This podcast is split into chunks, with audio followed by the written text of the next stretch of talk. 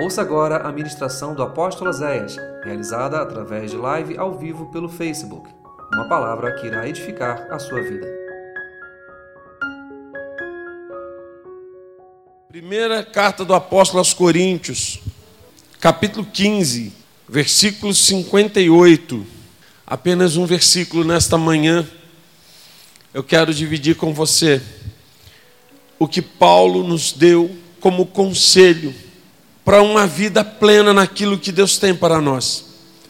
Portanto, meus amados irmãos, sede firmes e constantes, sempre abundantes na obra do Senhor, sabendo que o vosso trabalho no Senhor não é vão. Repetindo, portanto, meus amados irmãos, sede firmes e constantes, sempre abundantes na obra do Senhor, sabendo que que o vosso trabalho não é vão no Senhor. Pai, nesta manhã, nós rogamos que o teu Espírito nos ministre, nos trate, nos cure, nos abençoe através da tua palavra. Ministre nossas almas, ó Deus, e que nesta manhã tua voz possa ser ouvida no nosso espírito que todo impedimento, toda distorção, toda ação contrária à palavra seja anulada agora, pelo poder que há no nome de Jesus. Nós invocamos a tua presença, a tua graça neste momento, em o nome de Jesus. Amém e amém. Você pode sentar.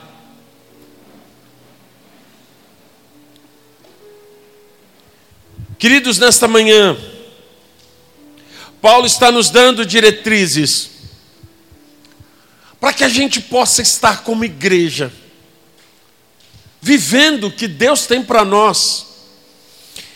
Nos últimos dias tem estado no meu coração uma inquietação a respeito de que do que, que nós estamos vivendo como igreja. É o ano do extraordinário de Deus. Eu não sei se você teve oportunidade de ouvir a palavra do culto da virada, mas entre no site da igreja, dá uma, dá uma ouvida na palavra. Irmãos, Deus nos chamou para viver em novidade de vida. Deus nos chamou para coisas sobrenaturais. O nosso Deus é sobrenatural. O nosso Deus é extraordinário. Só que aí eu vejo quantas vezes nós começamos um ano, acaba um ano, ah, caramba, era para ter feito isso, isso, isso e não fiz. Aí você começa o ano, esse ano eu vou fazer isso, esse ano eu vou fazer aquilo, esse ano eu vou para isso, esse ano eu vou fazer aquilo, esse ano eu vou orar mais, esse ano eu vou ler a Bíblia toda, esse ano eu vou jejuar, esse ano eu vou ler os três livros pelo menos, esse ano eu vou para academia, esse ano. Eu vou... Aí tá, começa o ano. Propósitos, tem um monte. Chega o final do ano, quanto você fez? E olha, pastor, verdade seja dita, fez quase nada do que você falou. Então eu vou começar a primeira palavra do ano, te dando a boa, para você conseguir cumprir aquilo que Deus colocar no teu coração. Paulo é simples, é uma palavra muito simples. Ele vai dizer, primeiro, sejam firmes. Vamos para o dicionário. O que, que o dicionário diz sobre firmeza?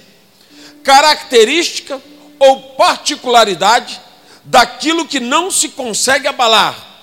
Determinação, capacidade rigorosa para decidir, segurança. Então vamos lá. Primeiro você precisa saber quem você é. Segundo, o que você quer. E terceiro, onde você quer chegar. Sabe por quê, irmãos? Porque o que mais nos rouba nos nossos propósitos é a incapacidade de ser fiel ao que nós determinamos. Porque a firmeza na Bíblia, ela está frequentemente associada à nossa fé. Então, como eu vou ser firme se eu não tenho fé? E é um atributo que Deus valoriza muito.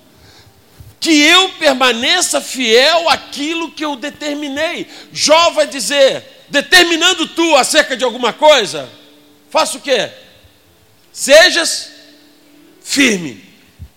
Resultado: a luz vai brilhar em teu caminho. Eu gosto muito de inverter versículo. Inverte o versículo. Se você não for firme naquilo que você determinou, a luz nunca vai brilhar. Ah, mas eu nunca consigo. Ah, mas nunca dá certo. Ah, mas, mas o quanto você é firme? O quanto você está disposto a ser fiel àquilo que Deus tem colocado no teu coração? Se você sabe quem você é, se você sabe o que você quer, se a tua fé está fortificada e ativa em Deus, as opiniões alheias e as adversidades, elas perdem força. O problema é que nós estamos focados, nós estamos desejosos, nós já determinamos, mas nós não estamos tão firmes assim. Lá em Mateus, do 14 ao 22, vai nos falar sobre a tempestade quando Pedro anda sobre as águas. Quando Jesus chega, já havia uma tempestade.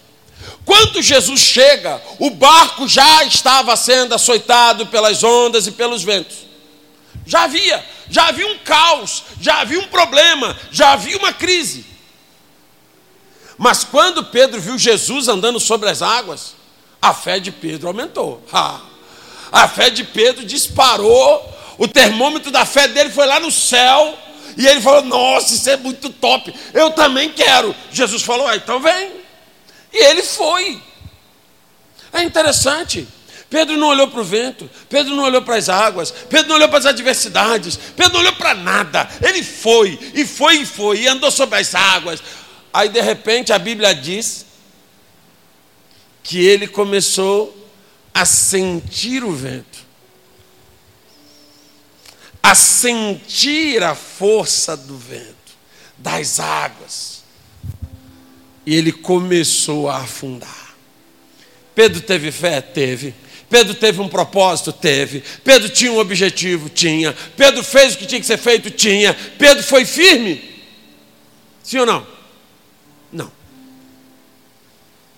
Enquanto ele teve firme, ele viveu o milagre. Enquanto ele não se abalou pelo que via e pelo que ouvia, ele estava vivendo o milagre. Quando de repente ele começa a perder o foco e a olhar para as circunstâncias, aí, meu amigo, presta atenção, a fé não te permite fazer conta. Porque se você fizer conta, você não vai ter fé. Pega, pega a palavra da, da presbiterícia. São cinco pães e dois peixes para alimentar 15 mil pessoas. Se tu fizer conta, tu não começa. Se tu for fazer conta, tu não usa fé. E o problema é que a gente começa a fazer conta, a gente começa a fazer cálculos. Mas o que, que o médico disse? O que, que não sei quem falou? O que que. Não, mas peraí, mas fala. Mas se você for fazer conta, você não vai ter fé. O que Deus tem ministrado ao meu coração para esse ano é que nós precisamos usufruir de uma fé cega. Nós estamos, nós somos uma igreja que temos uma fé racional. É aquela fé assim, ah não, beleza, isso aqui dá. É, isso aqui, tudo bem. Isso aqui é possível. Isso aqui dá para fazer. Não, então eu vou ter fé. A fé que move o extraordinário é a fé cega. É Jesus pegar os cinco pães e os dois peixes. Eu amo esse texto porque ele não pede a multiplicação. Muito obrigado, Deus, maravilha. Poxa, muito obrigado, Pai. Muita coisa, muito obrigado. E dá na mão dos discípulos. Vão lá, divide aí para o pessoal. Cara, e eu imagino os discípulos daquela Vamos embora, povo, vai lá. E, e não acaba, e está multiplicando. É uma fé cega. Nós queremos fazer igual a Pedro, queremos andar sobre as águas, queremos, mas nós estamos falando, Jesus, cadê a boinha? Nem uma cordinha? Não vai ter uma tábua de segurança, Senhor. Tem pelo menos um colete salva-vida, nada. Não. Na verdade, nós não temos firmeza porque a nossa fé não é firme, igreja. Sabe por quê? Quantas vezes nós já começamos algo, já determinamos algo, mas aí vem o vento, vem a dificuldade, vem a tempestade, vem alguém falar mal, vem alguém criticar. Ah, agora parei. Não, agora desanimei. Ué, mas você está firme em quê? Não, presta atenção nisso. Pedro, com uma fé ousada, avivada, ele andou sobre as águas. Mas quando ele atentou na força do vento, no versículo 31 de Mateus 14, Jesus vai dizer assim: Por que duvidou? Homem de pequena fé. Aí eu fico pensando, se ele andou em cima das águas e ainda tinha pequena fé, eu então não sei nem em que, em que categoria que está a minha fé. Por que você duvidou, homem de pequena fé? Agora, sabe por que, que eu acho que é interessante esse texto? Porque talvez o que mais chateou Jesus é porque Pedro experimentou o extraordinário. Pedro não desceu do barco e afundou. Pedro desceu do barco e andou. Ele experimentou. E depois de haver experimentado o extraordinário, se permitiu abalar. Irmãos, todos nós que estamos aqui, já vivemos algum milagre, já vivemos algum mover de Deus, já tivemos alguma resposta de Deus, como o Jonatas falou que ele teve no dia 31. Todos nós já tivemos. E por que, que nós estamos abalados? E por que, que estamos desfocados? E por que, que estamos sem firmeza, irmãos? Entenda isso, não há como Deus mover o sobrenatural na sua vida, na sua casa, na sua família, no seu trabalho, na sua vida profissional, financeira, se você não for firme. O que, que você quer? O que, que você quer? Você quer chegar aonde? Qual o teu propósito? Não há como conquistar o que Deus tem para a nossa vida se a cada vento, a cada tempestade, a nossa alma se perder, a nossa fé se esvair. E a firmeza é uma atitude de fé. E a fé vem pelo quê? Pela palavra, pelo ouvir da palavra. Então nós precisamos começar a testificar a palavra de Deus no nosso coração e ser firmes. É isso que eu quero. O que, você quer? Irmãos, muitos aqui já tiveram filhos, têm filhos, e muitos tiveram filhos pequenos. Criança é assim, pelo menos era assim na minha época que Rômulo e Júlia eram pequenos. Eles viam muitos desenhos, né? Muitos coisa na televisão. E durante os intervalos vinha um comercial, né? Ó, boneca tal que voa. Ô pai, eu quero uma boneca que voa, pai. Eu quero muito essa boneca que voa. Ai, meu, pai, me dá a boneca que voa, tá? Aí passa uns dias, a boneca que nada.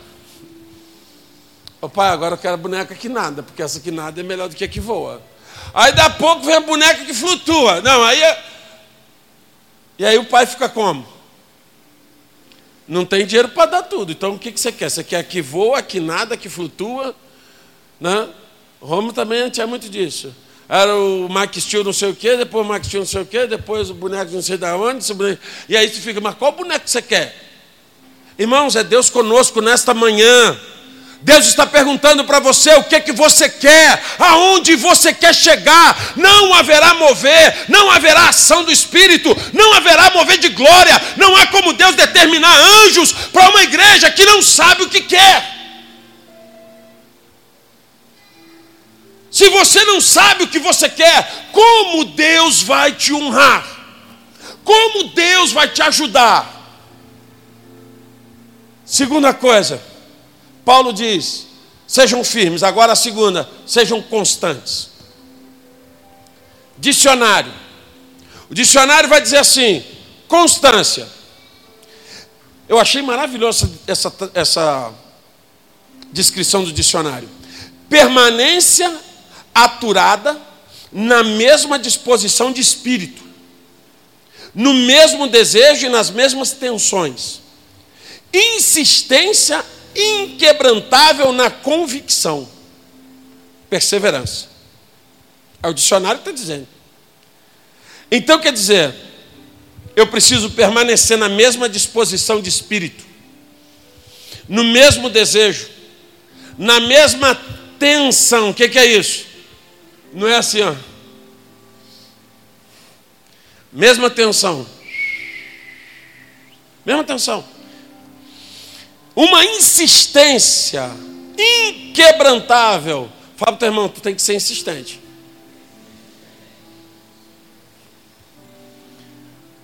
Ontem eu falei isso com uma pessoa. Já dei esse exemplo várias vezes. Diz a história que um dia a mulher do Thomas Edison entra na, na oficina dele e ele está lá fazendo o filamento da lâmpada. E aí, quando ele liga, pum! Aí a mulher falou: quantas vezes? Aí ele diz o número lá, era mil e alguma coisa. Ela falou: desiste. Desiste. E ele disse: Não, agora eu já sei mil e tantas vezes como não fazer um filamento. E hoje nós temos lâmpada. Porque o cara não desistiu.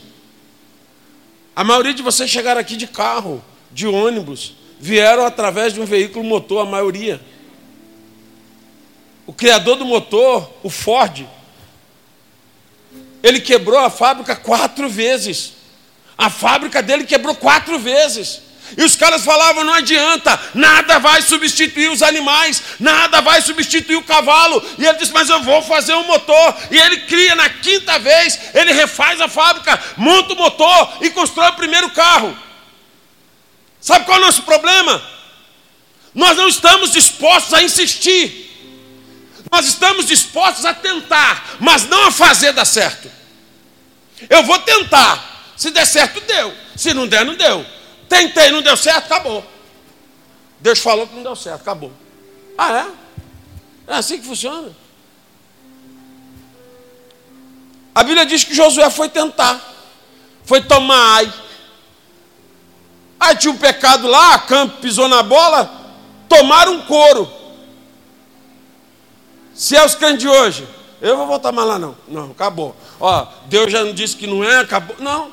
Ué, eu tenho que tomar aquele lugar, eu preciso tomar. Deus não honrará pessoas de ânimo dobre. Vamos ler a Bíblia. Tiago capítulo 1, versículo 1 do versículo 6 ao 8. Tiago capítulo 1, versículo 6 ao versículo 8. Peça, porém, com fé, em nada, o que? Duvidando. Porque aquele que duvida é semelhante à onda do mar que é levada pelo vento e lançado de uma parte para outra. Não pense tal homem que receberá do Senhor alguma coisa. O homem de coração dobre é inconstante em todos os seus caminhos. Gente, isso aqui é muito sério. Tiago está dizendo assim: você é inconstante? Ah, eu sou, pastor. Não espere você que receberá do Senhor alguma coisa. É Bíblia, não sou eu, é Bíblia. Constância é fundamental para quem deseja alcançar as promessas de Deus. Tiago está dizendo: se você tem ânimo dobre, está fora. Pastor, mas todo mundo, sim, todo mundo, mas presta atenção. Vamos na descrição do dicionário. Permanência na mesma direção. Isso é constância. Quantas vezes você já mudou de direção? Eu lembro que tem um empresário aqui da igreja que teve uma época que ele estava com três empresas.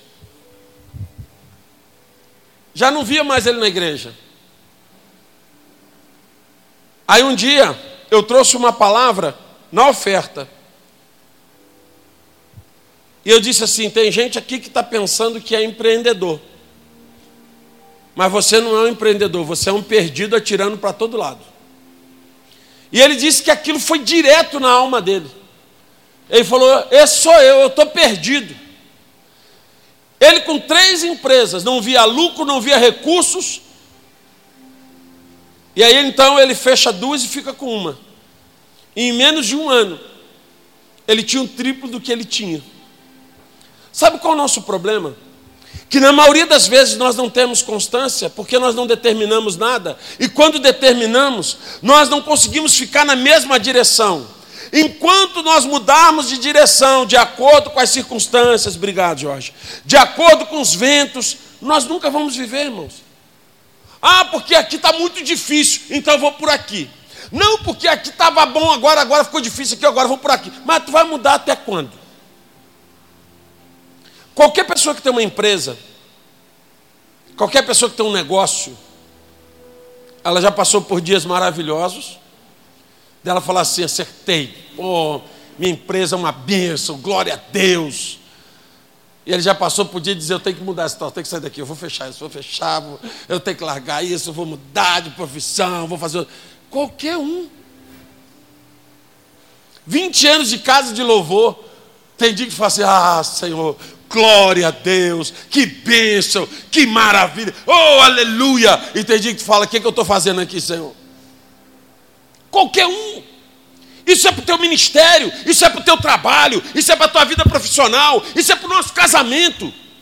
Vão ter dias de céu azul, vão ter dias de tempestades, vão ter dias maravilhosos, vão ter dias tenebrosos, mas em todos estes dias o Senhor estará conosco. E nós temos que ser constantes. Porque eu fico imaginando, irmãos, Deus olhando para nós, toda hora mudando de direção. Mas não te mandei para lá. Olha o que Deus vai dizer para Josué: Não te desvie nem para a direita, nem para a esquerda. Segue alvo. Porque, irmãos, é um tal de a gente ir para a direita, ir para a esquerda, ir para a direita, ah, porque agora está difícil aqui, eu vou por aqui. Eu vou, agora, até quando? Qual é o alvo? Qual é a meta? Aí o dicionário vai dizer: constância é permanência aturada na mesma disposição de espírito. Tem que quebrar a volatilidade do teu espírito. Essa é, um dia o espírito está. Deus é comigo, que vai dar certo. Isso, é uma, é isso aí, rapaz. Ó, Deus dá. É Deus. Aí passam uns dias, e aí, irmão? Ah, prova, né, na luta. E o espírito, ah, não sei. Ué, mas uns dias atrás tu falou que era, agora já não é mais? Há uns dias atrás Deus estava no negócio, agora Deus está do negócio. Como é que funciona? Irmãos, o nosso espírito, ele precisa estar alimentado pela palavra e pelo Espírito de Deus. Você jamais vai viver as coisas de Deus carnalmente, com uma vida e uma mentalidade carnal. O apóstolo Paulo, em Coríntios mesmo, ele vai dizer assim: as coisas do Espírito se revelam espiritualmente. E ele diz: o homem natural, o homem carnal, não entende as coisas do Espírito. E não pode entender porque ele parece loucura. Isso é real. E sabe qual é o nosso problema, irmãos?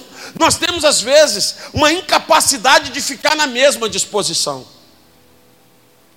Meus amados, o vento sopra. O vento sopra.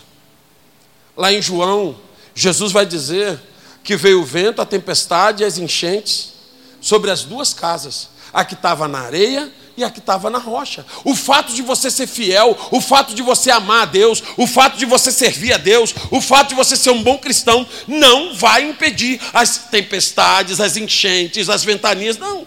Agora, o resultado da casa na rocha para casa na areia o que nós precisamos entender é que o nosso espírito precisa estar na mesma disposição sempre. A Bíblia nos alimenta isso. E ele, o dicionário, vai dizer: insistência inquebrantável na convicção. Pergunta teu irmão: tu, tu é convicto?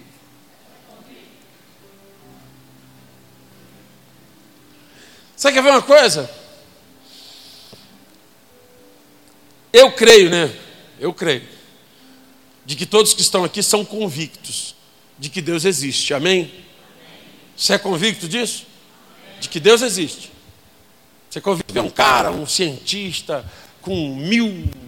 É, pá, o cara trouxe estudo, mostrar vídeos. Não vai mudar a sua opinião. Não vai. Deus existe. Amém. Você está convicto disso? Amém. Convicção.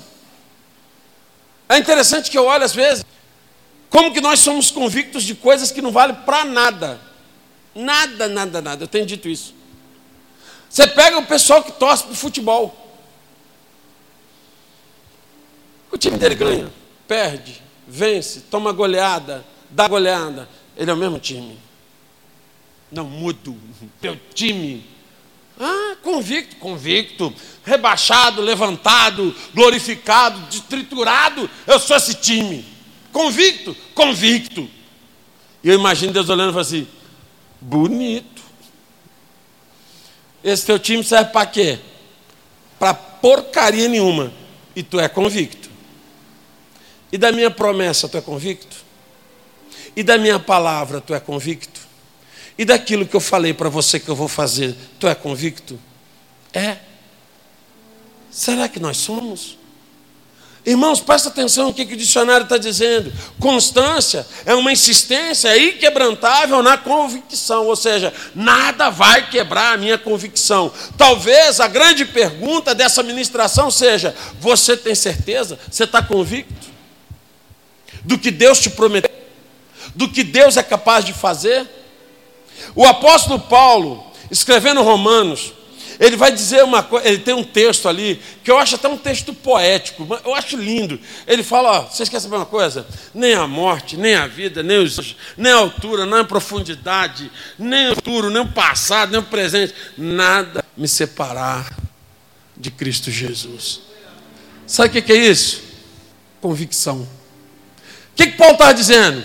Nem o que é bom, nem o que é ruim, nem o que é legal, nem o que é horrível nem a tragédia, nem as coisas boas, nada vai me ser. É quanto convicto. É eu e Deus. E sabe o que, que eu vejo, irmãos? Não há como ser constante se eu não estiver convicto do que eu sou e do que eu quero.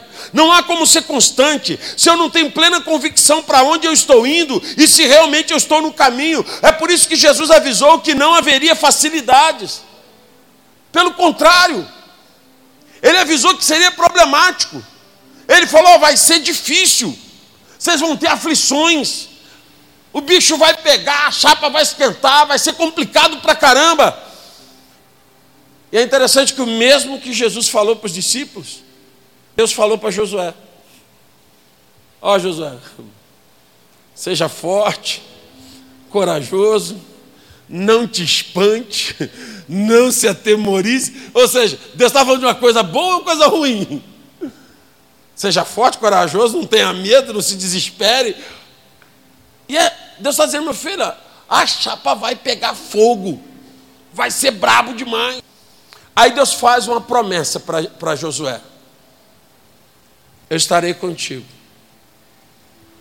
onde quer que você andar. Aí Mateus 28, 20, Jesus vai repetir a mesma coisa para os discípulos eu estarei com vocês todos os dias, até a consumação dos séculos. Fala para o teu irmão, esteja convicto de que Deus está contigo.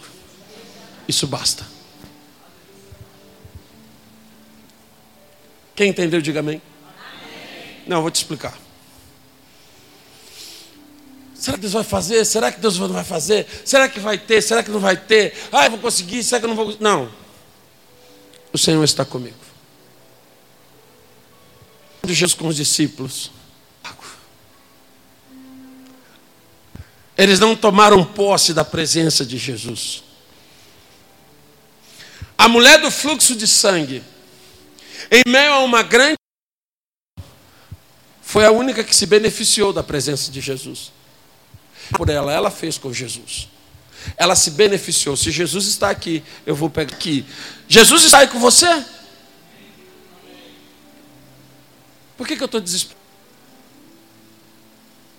Jesus está aí com você? Por que, que você está triste? Jesus está aí com você?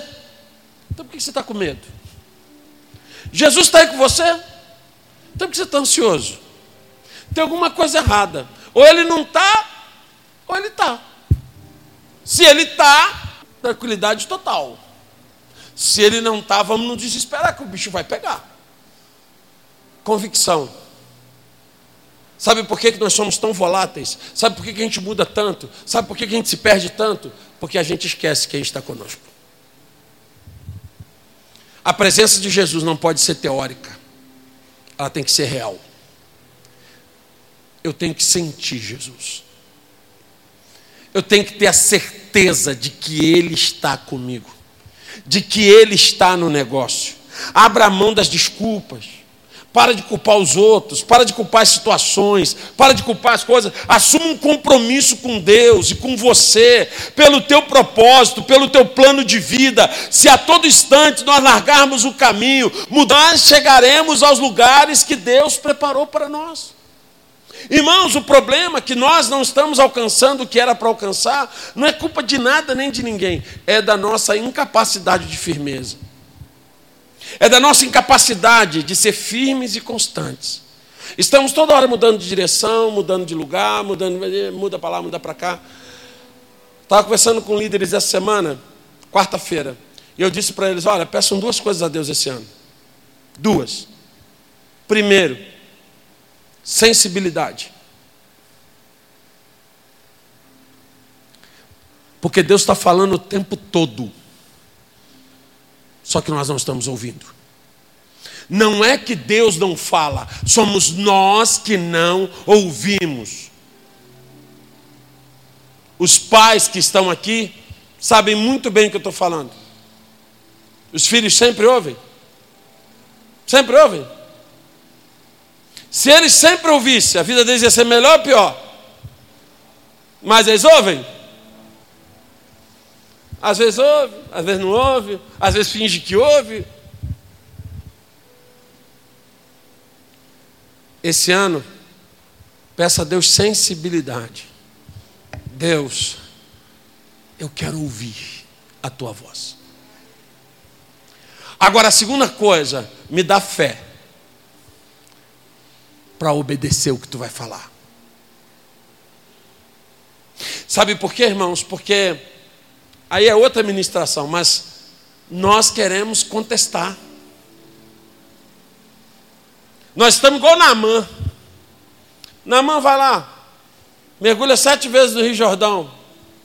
Ah, mas aqui tem rio mais limpo do que o Jordão, tem rio melhor do que o Jordão. Cara, não é isso. Você não está entendendo. É fé cega. É Deus falar, desce, e tu pegar e descer. Aí Deus fala, entra, e tu entrar. Mas não tem porta. Eu Deus falou, eu vou entrar.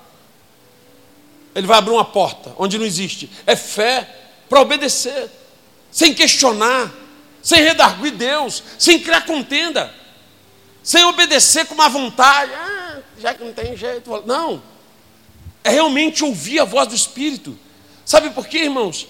Porque se nós conseguirmos ser fiéis àquilo que Deus está colocando no nosso coração, se nós conseguirmos ser fiéis aos projetos de Deus para nós, e nós pararmos de fugir, nós vamos viver coisas extraordinárias de Deus. E aí ele diz: você seja firme, você seja constante. E por final ele diz: e seja abundante na obra do Senhor. Eclesiastes 9, 10 vai dizer assim: tudo quanto vier à tua mão para fazer, faça-o conforme as tuas forças. Diga comigo, excelência. O melhor. Faça-o. Faça com excelência. Coloque excelência em tudo que você for fazer. Quarta-feira nós tivemos uma palavra aqui para os casais. E eu achei muito interessante, que eu vi várias pessoas no outro dia postando algumas coisas. Eu falei, caramba, que legal que a palavra encontrou o lugar. Eu ainda vou trazer essa palavra também para a igreja. A pergunta era: você faz o que você gosta ou você faz o que é preciso? Porque eu falei o seguinte: tem mulher que não gosta de cozinhar. Não gosta. Ela é obrigada a gostar? Sim ou não? Não. Não gosta. Agora ela vai parar de cozinhar? Ela não gosta de cozinhar, então não vai ter comida na casa dela. Ela casou. Agora não vai ter mais comida, porque ela não gosta de cozinhar. Você descobre o amor que as pessoas têm quando elas fazem o que não gostam com amor. Eu não gosto de cozinhar, mas quando eu cozinhar, eu vou fazer com amor. Aí tem aquela mulher que gosta de cozinhar, odeia passar. Aí tu chega na casa dela, o guarda-roupa está assim. As roupas já saindo. Ah, porque eu não gosto de passar roupa.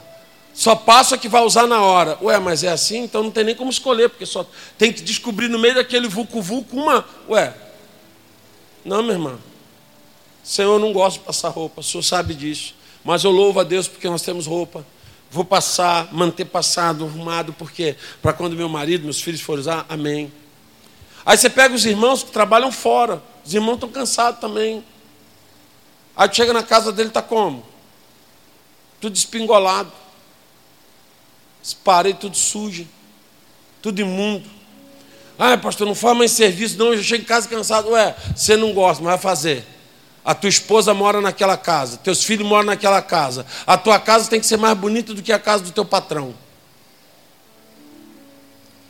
Não importa se a tua casa é de um quarto, meio quarto, uma kitnet, ela tem que ser cuidada. Eu dei o exemplo disso da casa que eu morava, tá, pastor Estelle hoje, com Felipe e Stephanie, né? E eu falei, eu morava numa casa de pó a pique, morei até os 17 anos numa casa de pó a pique.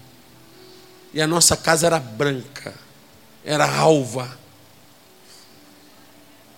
O fogão a lenha era branquinho, Elisa está lembrando aqui. Sabe por quê? Que a minha mãe falava: a limpeza Deus amou, a sujeira o diabo aprovou. Então, ah, mas eu não gosto, pastor. Eu não gosto. Irmãos, eu falei, eu não gosto de jardim. Não gosto. Mas eu estou com o jardim de 1.400 metros para tomar conta. Aí eu falo, Senhor, me dá amor. Para eu fazer com amor. Aí o dia que eu pego a roçadeira, vou lá, eu faço, eu tiro as pedras, eu faço, estou aprendendo a fazer os canteirinhos. Sabe por quê, irmãos? Vai fazer, vai fazer com amor. É ali que você mostra o teu amor. Ninguém mostra amor fazendo o que gosta, não, irmão. Ah, fazendo o que gosta é mole. O que eu gosto eu já faço com excelência. Estou até fugindo para outra palavra, mas é para você entender. A igreja precisa aprender que obediência vai ser fazer o que você não gosta. Quantos jejuns tu fez ano passado? Aí Deus vira para você e fala assim: quero um jejum essa semana, três dias de jejum. Ah, mas não, não eu passo, eu tremo, eu tenho problema, eu estou nervoso, eu fico, não, não, não, mano, não é discutir, não. O Espírito Santo falou para fazer. Faça. Ó oh, Deus, se caso der ruim, o senhor já chama o SAMU, manda um anjo, vou fazer. Eu vou fazer o que o senhor mandar. Nós estamos querendo fazer o que nós gostamos. O que você gosta? Ah, eu gosto de ir no culto da manhã, eu gosto de ir no culto da noite, eu gosto só no domingo. Não, não é o que você gosta. É o que Deus mandar você fazer. O que você gosta agora vale pouco. O que você gosta agora importa pouco. Porque você pega a maioria das crianças, sempre tem exceções. Pergunta o que, que eles gostam de comer. O amarelo. E o crocante é o favorito. Batata frita, hambúrguer, cheeseburger, x tudo. Se eles comerem só isso, como é que vai ficar a saúde deles? Aí a mãe vai, feijão, arroz, brócolis, legume, verdura. Qual é a cara da criança? Não, gosto, não quero, eu, eu detesto. Come. Não é o que você gosta, é o que você precisa. Eu gosto de orar? Não. A minha carne, não existe uma carne na terra que gosta de orar, mas eu preciso. Você gosta de ler Bíblia? Ah, pastor. É. Não, não gosta não. Porque carne não gosta de Bíblia. Mas eu preciso. Então eu vou subjugar minha carne e obrigá-la a ler Bíblia. Você gosta de jejuar? Não, eu gosto de comer. Olha para o físico do menino, tu já vê isso. Mas não é o que eu gosto, é o que eu preciso. Esse é um ano de se submeter à vontade de Deus. Esse é um ano de falar, Deus, o que tu queres de mim? Senhor, o que tu tens para mim? Aí ele está dizendo: seja abundante na obra do Senhor. E você quer ser abundante? Primeira coisa, tenha compromisso com a palavra.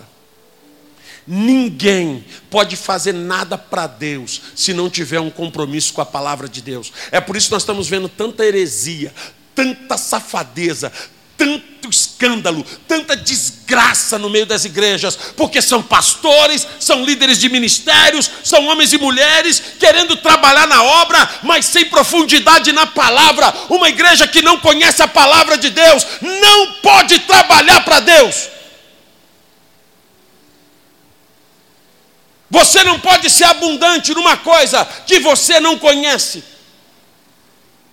Às vezes eu vejo lá, irmãos, eu vou fazer meus. Vou preparar as ministrações. Eu entro naquele computador, sento ali e falo, Senhor, me ajuda. Só aprendi mesmo aquele tal de Word ali. E salva e pá, joga para o outro. Se mandar para outro lado, já lascou. Quando estava no louvor, o senhor falou, não, botar no Excel. Eu falei, não mexe com isso. Não entra nessas áreas estranhas.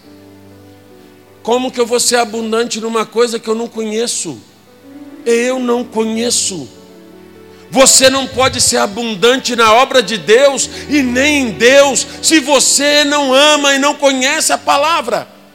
Então, em nome de Jesus, tem muita gente falando, pregando, ministrando heresias.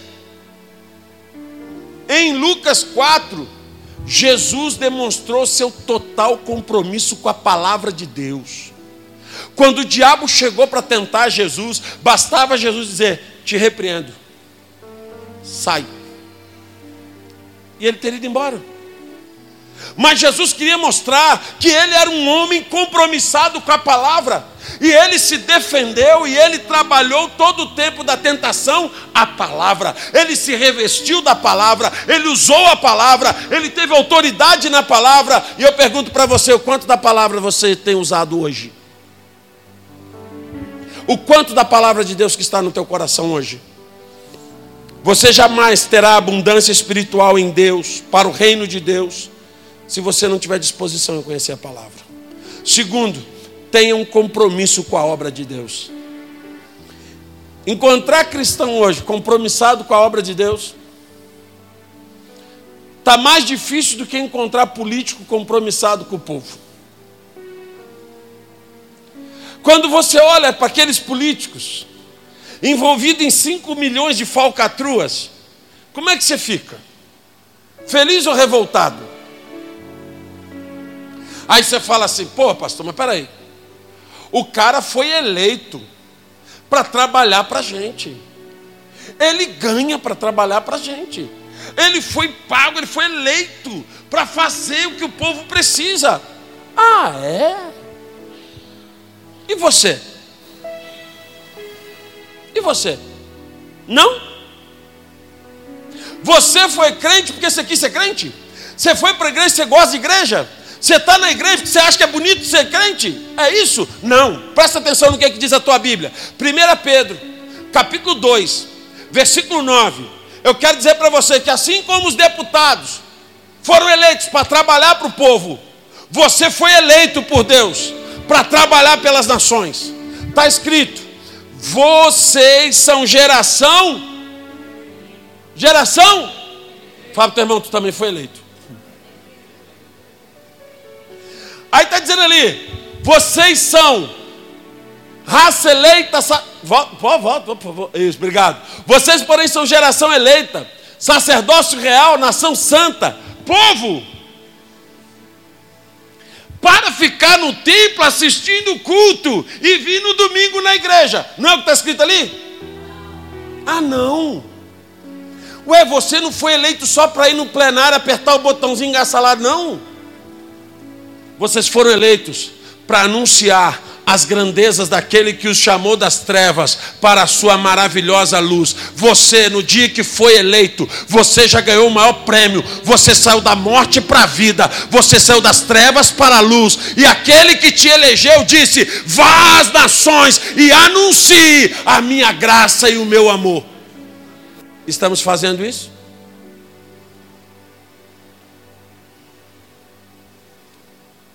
Entenda, nenhum cristão vai viver o que Deus tem para a vida dele, se ele não entender o chamado dele, se ele não entender que ele tem que ter um compromisso com o reino de Deus. Não é o reino de Deus que tem um compromisso com você, é você que tem que ter um compromisso com o reino de Deus. Ah, mas porque a igreja é isso. Esquece a igreja é isso, a igreja é aquilo. Você, o que que você está fazendo pelo reino? Porque em Lucas 9, do 61 ao 62, Jesus disse que aquele que está na obra não pode olhar para trás. Olha para frente, meu irmão. Siga arando, siga preparando a terra, siga semeando. Tem dia que vai estar tá bom, tem dia que vai estar tá ruim, tem dia que vai ter pedra, tem dia que vai ter terra dura, tem dia que vai ter terra mole, tem dia que vai estar tá favorável, tem dia que vai estar horrível. Siga em frente. Não olhe para trás. Estabeleça foco. Porque se você perder o foco e olhar para trás, você vai destruir todo o trabalho. O compromisso com o reino de Deus é avaliado através da tua dedicação ao que Deus confiou a você. Não tem nenhum inútil aqui dentro nessa manhã. Não existe ninguém que não tenha nada para fazer. Não existe ninguém que não tenha um chamado. Mas aonde que está o reino de Deus na sua vida? Entenda uma coisa: se tem gente envolvida, vai ter frustração, vai ter decepção, vai ter traição, vai ter alegria, vai ter tristeza, vai ter festa, vai ter choro, vai ter pranto, porque tem gente. Onde tem gente, tem tudo isso. Agora, entenda uma coisa: os perfeitos já estão na glória. Faça com abundância, com alegria, sem esperar reconhecimentos, aprovações, aplausos. Faça, sabendo que aquele que está com você te confiou algo extraordinário. Lute contra a tua carne, encha-se do espírito. Esses três conselhos de Paulo nos habilitam a ter uma vida com propósito e se tem uma vida com propósito, tem uma vida com milagres. Se tem uma vida com propósito, tem uma vida com respostas. A plenitude, ela virá de uma vida comprometida com os propósitos de Deus. Na maioria das vezes, irmãos, nós queremos que Deus se comprometa com os nossos propósitos. Eu tracei um plano, eu vou a Friburgo. Deus, Envia os teus anjos, vai até Friburgo comigo, Deus. Senhor, eu quero, amanhã eu vou a Friburgo, então o Senhor vai a Friburgo comigo, envia os teus anjos, me guarda, prospera a minha ida a Friburgo. Eu pedindo a Deus que se comprometa com uma escolha minha. Beleza? Beleza. Todos nós fazemos isso. E quando você vai se comprometer com uma escolha de Deus?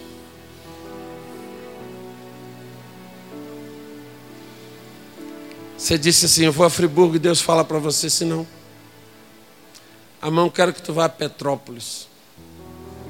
Não, não, amanhã não tem jeito. Já marquei com a minha prima, com a minha tia, né, as irmãs aí é dia de comprar lingerie, não vai dar, Senhor, porque agora no final nós vamos dando chimarrão, lá em Petrópolis não tem chimarrão, como é que vai ser? Você vai a Petrópolis amanhã.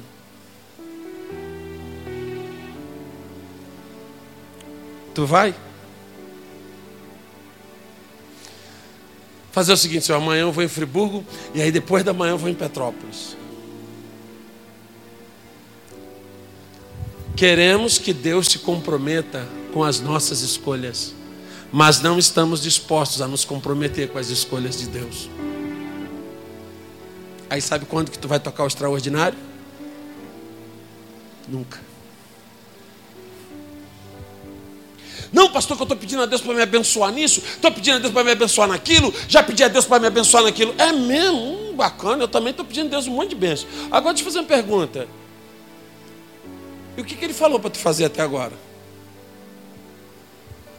Tu sabe aonde ele quer que tu vá? E pastor, Deus mandou eu pegar naquele ministério. Não, mas aquele ministério tem nem condição, pastor. Se eu ficar naquele ministério, eu morro, eu tenho ataque epilético. Não, não posso. Deus me livre. Esse ministério. Ah, é? Você está esperando Deus criar um ministério que tu goste?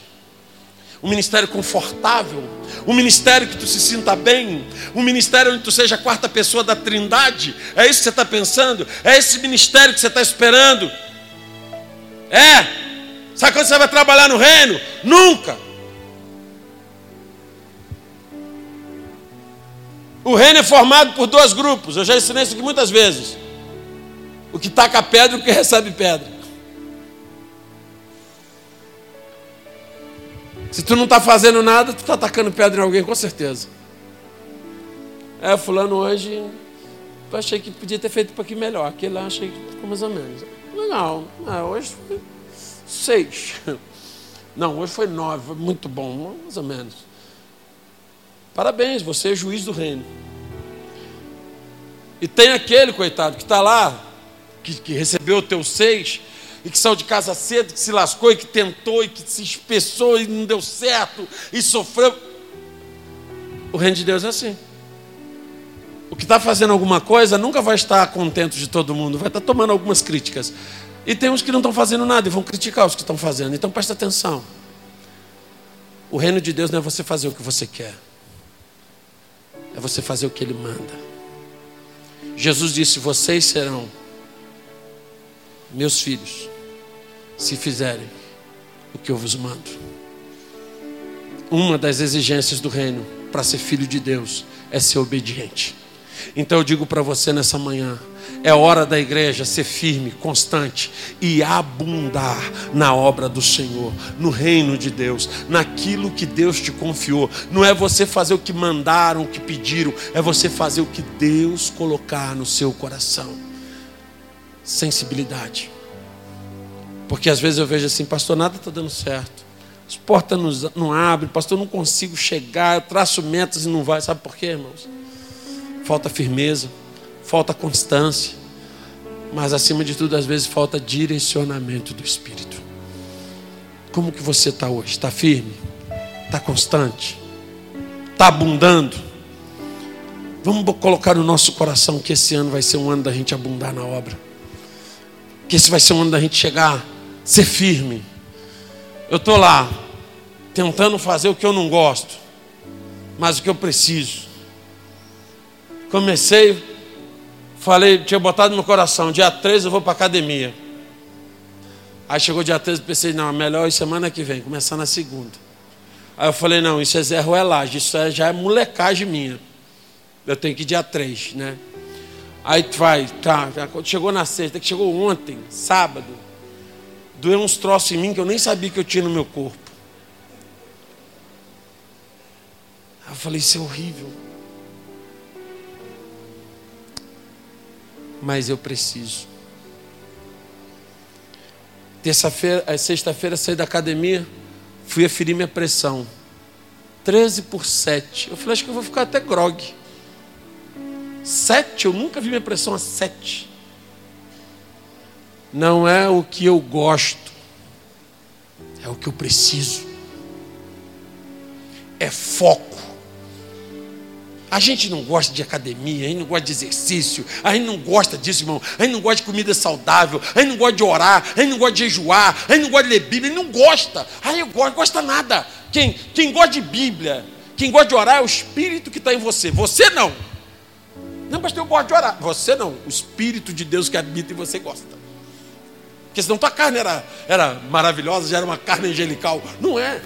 Eu não gosto de ler Bíblia, não gosto de orar, não gosto de jejuar, eu não gosto de ir na igreja, eu não gosto de nada disso. Ser humano gosta de quê? Do errado. Carne pecaminosa. Mas o Espírito que habita em nós nos santifica, nos faz amar a Deus, a palavra de Deus está no culto, nos faz fazer aquilo que não gostamos. Agora tem coisa que você vai ter que determinar e ser firme. A obediência custa mas traz resultados extraordinários. Que bom que você ouviu essa ministração. Divulgue, compartilhe, divida esta palavra com alguém. Que esta palavra seja canal de bênçãos em sua vida. Te esperamos no próximo culto na Casa de Louvor. Acesse nosso site casadelouvor.org.